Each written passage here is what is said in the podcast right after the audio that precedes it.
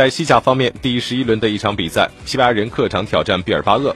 上半场十六分钟内，穆尼亚因上演梅开二度，随后贝尔纳多进球，但被判越位在先。下半场，吴磊在第七十分钟替补出战，随后失去了单刀良机，而阿杜里斯达成了四百场的出场纪录。全场战罢，西班牙人以零比三的比分不敌毕尔巴鄂竞技，继续深陷保级泥潭。